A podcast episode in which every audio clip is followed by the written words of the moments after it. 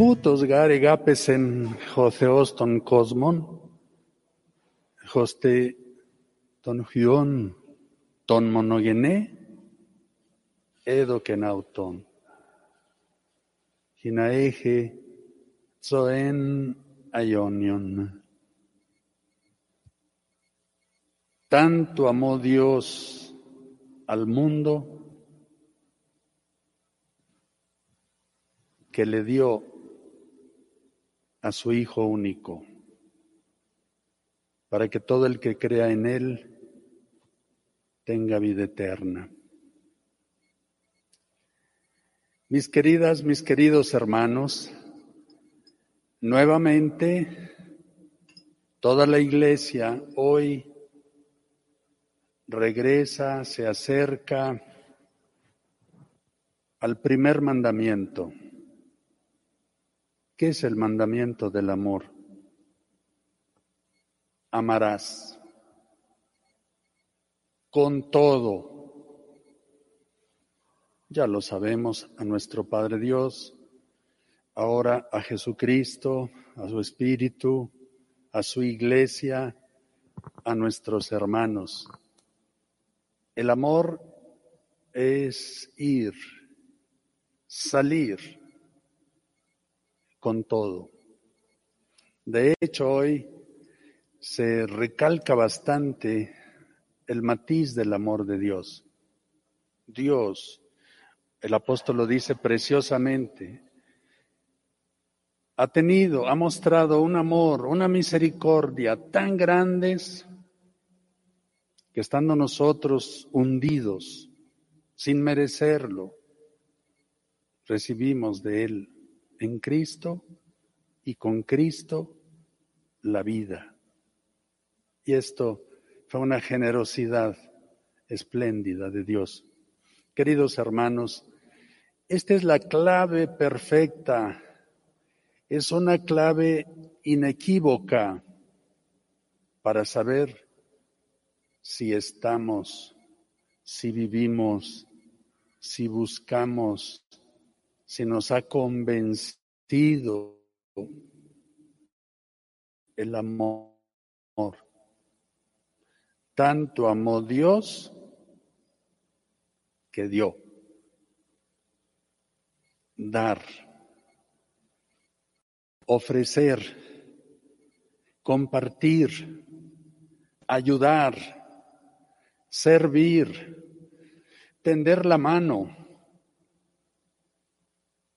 perdonar, compadecerse, levantar al otro.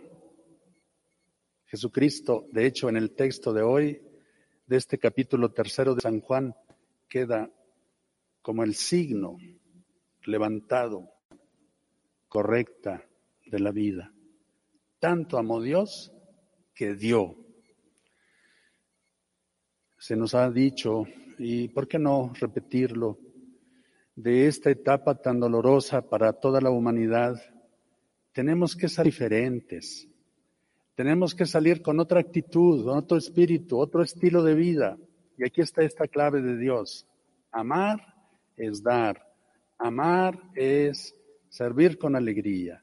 Amar es dar con alegría. Y eso le emociona a Dios.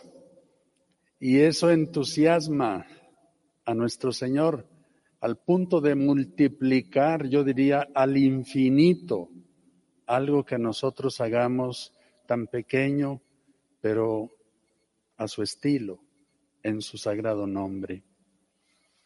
Y queridos hermanos, hoy el texto sagrado, desde el libro de las crónicas, nos ayuda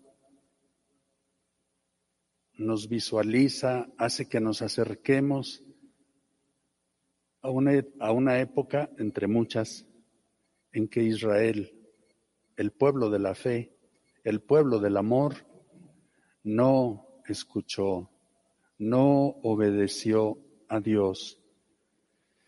El libro de las crónicas, en su capítulo 36, claramente lo ha dicho, eh, los somos sacerdotes, todo el pueblo se olvidaron y despreciaron la palabra de Dios. Perdieron el rumbo, el rumbo del amor. E inmediatamente vemos la lista que nos ha dado crónicas. Aparecieron las abominaciones, manchas, mancharon la casa del Señor y a todo Jerusalén, infidelidades, burlas, desprecios, crueldad, espada, incendios, llanto.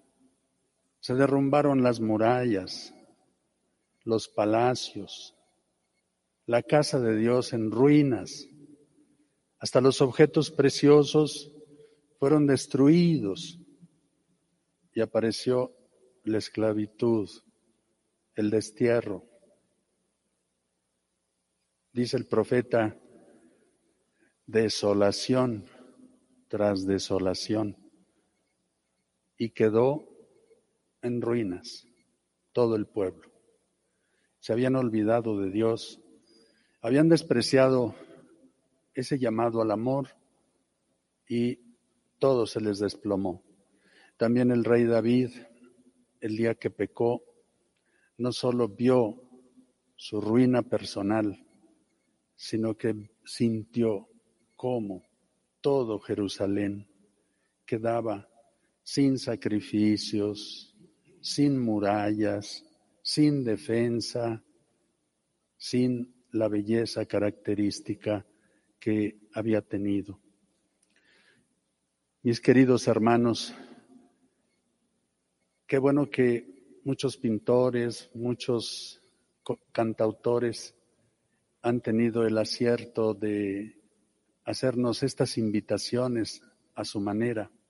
Todos ustedes conocen una pieza clásica, Nabucco, de Giuseppe Verdi, que es un canto hermosísimo, épico. Su nombre original debió ser Nabucodonosor y poéticamente queda Nabucco y es un canto solemnísimo que al final nos invita a recobrar la belleza del amor. Esta mañana, este día, mis queridos hermanos, también nosotros recibamos, seamos receptivos de esta invitación al amor. Sin Jesús, todo se derrumba sin Dios, sin su amor.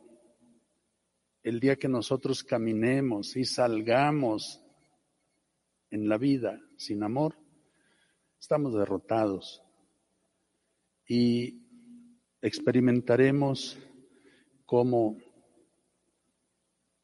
quienes estén con nosotros también vivirán una experiencia muy amarga una persona sin amor no tiene nada que ofrecer.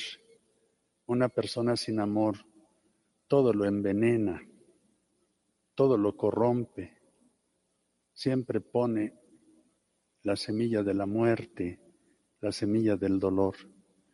Suplicamos, por lo tanto, a Cristo, que es la plenitud del amor de Dios, inspire nuestros caminos, nuestro interior, y hasta los últimos detalles de nuestra vida. Así sea.